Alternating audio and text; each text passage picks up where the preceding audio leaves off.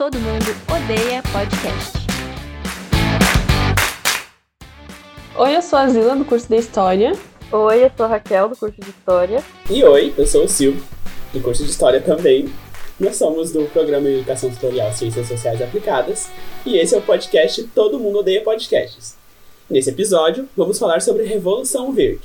Então, sejam bem-vindos ao Todo Mundo Odeia Revolução Verde. A proposta é que vocês possam nos ouvir enquanto fazem outras atividades ou enquanto não fazem nada.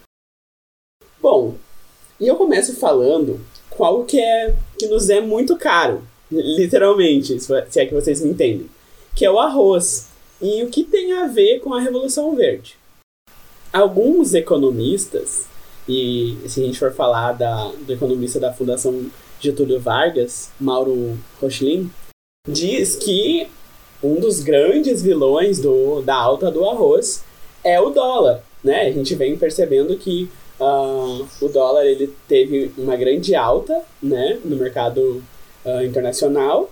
Né? E o que acontece? O dólar sobe né, e uh, afeta diretamente as commodities, que são basicamente assim como os produtos são vendidos inter internacionalmente. O Brasil ele é um grande uh, exportador de cereais, de grãos, tanto que a gente exporta muita soja, exporta uh, muito arroz, café, a gente é um dos, dos países que mais exporta, se não o que mais exporta grãos. Bom, uh, e as, essas commodities, ela tem muita referência né, com o dólar e com o preço do arroz, né, porque se a gente, se a gente produz arroz uh, e vende dentro do nosso país, a gente não vai receber, né? A, a gente, eu digo, né? A, os, os grandes produtores, né? Porque o trabalhador ele não vai receber nada em relação a isso. Mas enfim, esses grandes produtores eles vendem para fora porque uh, com o dólar alto eles vendem uh, um, a um valor muito mais uh, vantajoso do que uh, se eles vendessem aqui para o nosso país. E esse economista fala então que, né, lembra a gente que o dólar subiu 40% né, nesses últimos seis meses. Claro, a gente tem que lembrar toda essa questão da pandemia, né, mas do mesmo jeito, né, a política nacional do, do Brasil atualmente não tem colaborado muito para que o dólar uh, fique baixo.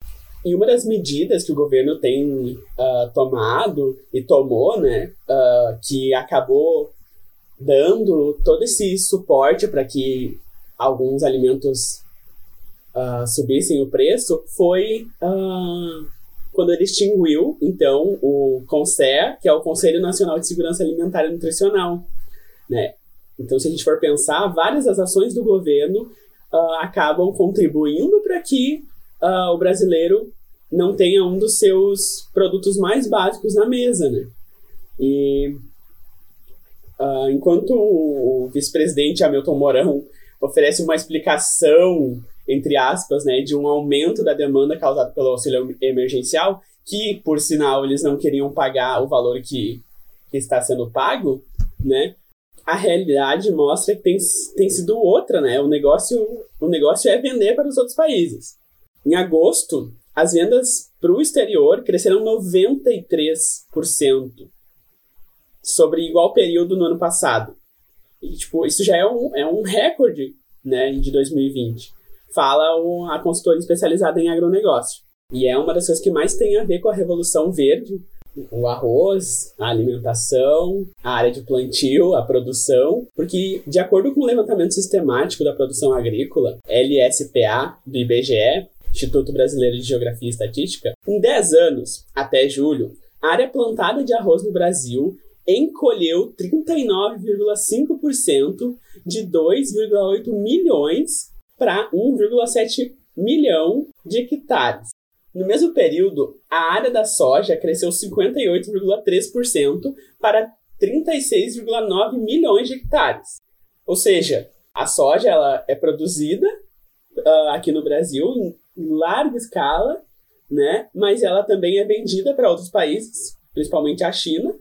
E a gente ganha muito. A gente, como eu disse novamente, né? A gente não. Os grandes latifundiários ganham muito dinheiro. Então, o que o senhor falou é uma consequência de como a gente lida com o campo, da capitalização do, do campo. E isso tudo começou com a Revolução Verde. O Brasil hoje produz para as necessidades do mercado exterior. Mas o que é essa Revolução Verde? Bom, dentro da maquinização do campo, a gente tem sementes melhoradas, a gente também tem insumos químicos biológicos que são os agrotóxicos, e tudo isso para com uma promessa de erradicar com a fome e modernizar o país. Só que o que, que acontece? A gente teve um aumento do desemprego e do êxodo rural, o que também colaborou com a desigualdade social e da desigualdade de distribuição de terras. A produção familiar, que antes era diversificada, passa a ser, se torna, né, plantação de monocultura e principalmente por grandes latifundiários. A gente altera as divisões das terras. Com isso também, é, a produção dos alimentos para o nosso mercado interno diminuiu muito. É isso que o, que o Silvio estava explicando para gente. A gente também estuda que ocorreu um grande êxodo rural, né? Isso tudo ocorreu justamente pelo desemprego. O nosso alimento, que antes era orgânico, agora passa a dar, a dar lugar para um, os alimentos sem segurança alimentar. E com isso que a Raquel falou, a gente consegue ter um panorama, né? E a gente até pensa que uh, não tem como plantar uh, sem colocar agrotóxicos, sem colocar o que eles chamavam antigamente, e algumas pessoas, para mascarar o sentido do, do agrotóxico, chamam de defensivos agrícolas, mas de defensivos não tem nada, né? Por exemplo, o MST, Movimento dos Trabalhadores Sem Terra, eles têm uma produção de arroz orgânico, orgânico no sentido de não ter nenhum tipo de adição desses agrotóxicos, eles têm um plantio recorde. Uh, o MST é o maior produtor de arroz orgânico da América Latina. De qualquer forma, tem como nós produzirmos uh, alimento uh, de qualidade e sem colocar nenhum tipo de agrotóxico. Quando a gente pensa em Revolução Verde, a gente pensa em manipulação das sementes em agrotóxico. Só que não é de hoje que a, o ser humano ele trabalha com plantação de, de sementes, trabalha com, com plantar o que precisa alimentar. Isso foi, inclusive, muito, muito importante para o nosso, nosso desenvolvimento. Evolução entre muitas aspas, né? Então, tipo, há uns 10 mil anos, a gente. Isso, claro, depende da região. De região para região, é, esses povos demoraram mais ou fizeram antes esse, esse processo de plantação de sementes. Uh, mas pelo menos uns 10, vamos botar uns 10 mil anos, a gente. A gente cultiva sementes e a gente seleciona sementes, por exemplo. Ah, essa semente aqui deu frutos mais gostosos, mais macios ou maiores. Ou essas sementes aqui se adaptaram muito melhor ao solo que a gente está, ou ao clima que a gente está, ou à umidade que a gente está. Então, esse processo de manipulação de sementes não é um negócio que a gente que aconteceu depois da Revolução Verde, não. A gente faz isso há muito tempo. O que, o que muda é a ideologia dessa, dessa seleção de sementes. Quando a gente selecionava sementes, pra, a gente selecionava sementes para tanto, tanto para se, se adaptar às nossas necessidades, mas muito antes disso, para se adaptar ao clima que a gente estava, à região que a gente estava, à cultura que a gente estava, aos alimentos que a gente estava acostumados. Então, a manipulação das sementes era toda voltada a um, a um projeto cultural, ao, ao momento em que eles estavam, ao solo em que eles estavam. Então, não era que as sementes eram construídas para que o solo lidasse com elas. É o contrário, elas, as sementes eram selecionadas para que elas se adaptassem, para que elas germinassem da melhor forma possível. Era um processo cultural. É completamente diferente do que vai acontecer quando, a, quando com o final da Segunda Guerra, quando vem a Revolução Verde. Que o, a Revolução basicamente, a Revolução Verde basicamente surge por quê? Porque no final da Segunda Guerra a gente tinha desenvolvido muitos uh, as armas químicas. Então, a Revolução Verde é basicamente usar esses produtos químicos que estavam sendo usados durante a guerra para pulverizar na, nas lavouras, porque a gente percebeu, os cientistas perceberam que esses, esses produtos químicos estavam matando alguns insetos, alguns seres vivos que vão ser chamados de pragas mais adiante. Interessante usar isso para usar como pesticida, né? Como para matar os insetos.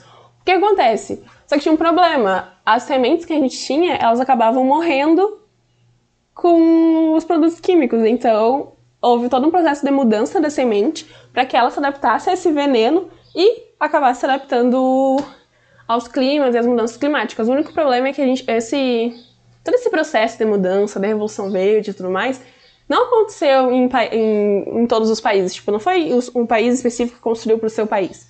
Não, isso foi construído na Europa e disseminado muito nos Estados Unidos e veio para cá, então, tipo, todo mundo produz no mesmo padrão e todo mundo produz praticamente os mesmos alimentos, soja e arroz. Ao invés de superar, de matar a fome, que era o principal, ele acaba sendo uma monocultura que beneficia latifundiários, que trouxe todo um processo de pobreza para as pessoas que moravam nos campos, que tiveram que vir para as cidades, e que trouxe todo um processo de falta de diversidade alimentar, onde a gente não produz para se alimentar, a gente produz para um, ter um excedente econômico, a gente produz para todo um viés capitalista. Então, tipo, não faz sentido quando a gente pensa, uh, quando a gente traz a ideologia e o que é ideologia, quando a gente traz o que seria a ideologia da Revolução Verde, que seria para matar a fome, só que a gente sabe que não é isso, a gente sabe que é para trazer o capitalismo para o sistema agrário. Então a gente, a gente trouxe a ideologia social capitalista para nossa alimentação. Então não faz sentido a gente entender a Revolução Verde como um grande mal, sendo que ela é resultado de todo um processo social capitalista em que a gente vive. Então, quando a gente pensa em Revolução Verde, a gente não pode pensar em Revolução Verde, transgênicos e agrotóxicos. A gente tem que pensar que ela é resultado de todo um processo social em que a gente, consciente ou não, incentiva e se mantém. Uh, uma coisa que me impressionou muito quando eu estava pesquisando sobre o assunto foi sobre o ciclo da água e sobre como a gente é afetado em todos os processos. Porque, assim, o ciclo da água ele é basicamente o maior ciclo que a gente tem e o mais importante. Então, ele está em todos, todo o nosso ambiente, tá? Na, na, nas plantações, está no nosso corpo, está na nossa bebida e está em basicamente tudo que a gente come e utiliza para sobreviver. Então, eu acho que quando a gente percebe que os agrotóxicos estão se infiltrando nos lençóis freáticos, estão indo para os rios, e consequentemente estão vindo para as águas que a gente bebe ou estão, vindo, estão indo para as águas que os animais bebem e que algumas pessoas se alimentam dessa carne, a gente está se alimentando desses agrotóxicos mesmo se a gente estiver uh, consumindo é, produtos orgânicos, né, que, não, que em tese não deveriam ter agrotóxico. Então, por mais que a gente gaste esse dinheiro é, consumindo, comprando produtos orgânicos para não ter essa, esse consumo de agrotóxicos, se a gente se alimenta de carne, a gente vai consumir uma carne que um boi ou ovelha, enfim, se alimentou de uma água de um açude ou de um rio que tinha agrotóxico. Ou, se a gente parar pensar, dependendo da forma como a gente, nossa água é tratada, em algumas cidades é bem, bem complicado o tratamento da água, inclusive em Santa Maria, a gente vai perceber que a gente está ingerindo água contaminada com agrotóxico, de alguma forma, de uma forma ou de outra, a gente está consumindo agrotóxico, por mais que a gente tome todos os cuidados. Então é um assunto que não dá pra gente deixar ele longe, tipo, ah, isso daí é questão das, das pessoas que estão produzindo. Não, a gente está se alimentando, a gente incentiva essa produção, a gente incentiva. Quando a gente fala em capitalismo, a gente, a gente fala em incentivo social. Então a gente, a gente é uma sociedade capitalista e nós nos mantemos em todos os os ambientes. Então a gente come, a gente consome e a gente, consequentemente, a gente acaba incentivando. Claro que a Revolução Verde é um assunto muito complexo, envolve todo um, um ambiente internacional e nacional, regional. E eu acho que é isso. Então vamos dar tchau para vocês e espero que vocês tenham gostado, espero que tenha servido de alguma forma. E é isso. Tchau, tchau. Até a próxima, gente.